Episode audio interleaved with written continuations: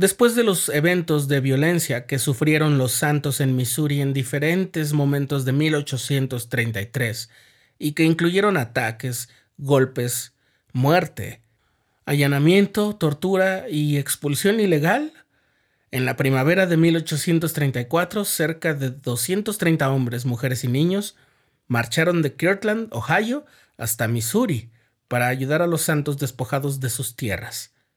Aquella expedición hoy se conoce con el nombre de Campo de Sion.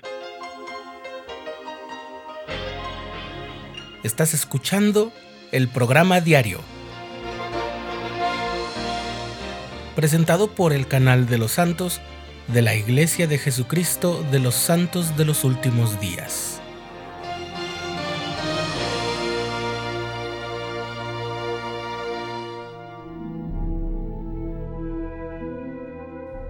El 24 de febrero de 1834, el Sumo Consejo de la Iglesia en Kirtland, Ohio, se reunió para saber cómo podían los santos de Missouri obtener alivio temporal y recuperar la posesión de sus tierras en el condado de Jackson, el lugar señalado por el Señor para edificar Sion. Ese mismo día, el profeta José Smith recibió la revelación que hoy es la sección 103 de Doctrina y Convenios, en la que el Señor prometió que la tierra de Sion sería redimida y también dio instrucciones a los líderes de la iglesia de juntar recursos y reclutar personas para ir a ayudar a los santos de Missouri, a unos 1500 kilómetros de distancia de Kirtland. Al contingente principal dirigido por el profeta desde Kirtland se unió otro grupo procedente de Michigan con Hiram Smith y Lyman White al frente, al que se iban sumando más personas a lo largo del camino. En junio todos estaban reunidos a orillas del río Salt, en Missouri, antes de dirigirse al condado de Clay, en la ribera opuesta al condado de Jackson. Pero los integrantes no lo pasaron muy bien. Avanzaban a unos 65 kilómetros por cada día y las lesiones de los pies se sumaban a la falta de agua y de alimento. Entonces las quejas de algunos de los miembros comenzaron a hacer más difícil la expedición. Daniel Dunklin, el gobernador de Missouri, se había mostrado dispuesto a brindar apoyo militar para restaurar a los santos a sus tierras. La idea de la expedición, según lo indicado en la revelación, era que una vez que los santos recuperasen sus tierras, el campamento de Israel o el campo de Sión se quedara con ellos para evitar que los miembros de la iglesia fueran despojados de nuevo pero los habitantes de esa parte de Missouri, inquietos por la posición cercana del campamento, hicieron preparativos para tener una batalla.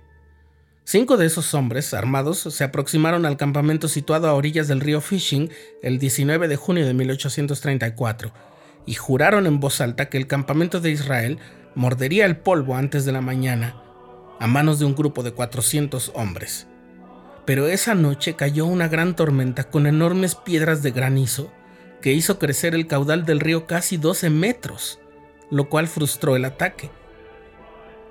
Parecía como si el mandato de venganza hubiera salido directamente del dios de las batallas para proteger a sus siervos de la destrucción de sus enemigos, concluyó José Smith en su historia. El gobernador Dunklin no cumplió con la palabra de escoltar con la milicia a los santos de vuelta a sus tierras en Independence.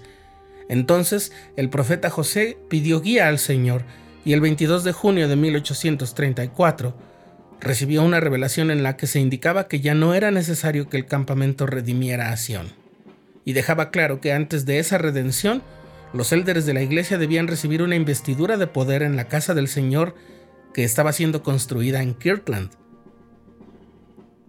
A finales de junio, cuando el campamento comenzaba a disolverse, fue golpeado por una epidemia de cólera que cobró la vida de 13 expedicionarios y dos miembros locales de la iglesia. Para el mes siguiente, la mayoría de los miembros del campamento ya estaban de vuelta en Kirtland y en sus otros lugares de origen.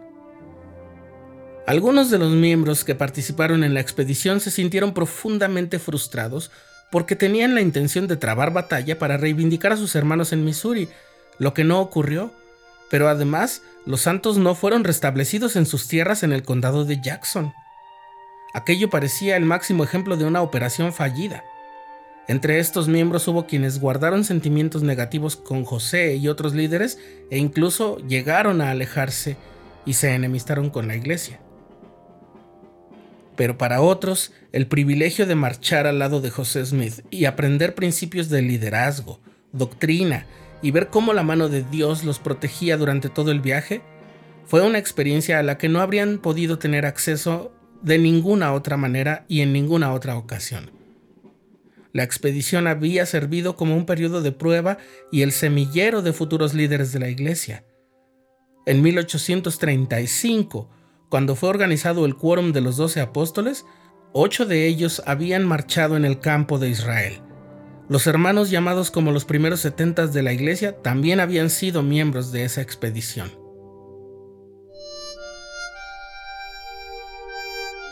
En la conferencia general de noviembre de 2006, el presidente James F. Faust de la primera presidencia dijo algo que puede ayudarnos a comprender la perspectiva del Señor en cuanto a situaciones como la del campo de Sión y otras en las que surge la idea de darlo todo por la causa del Señor. A la mayoría de nosotros no se nos requiere morir por la iglesia, sino vivir por ella. Para muchos, llevar cada día una vida cristiana puede llegar a ser más difícil que entregar la vida.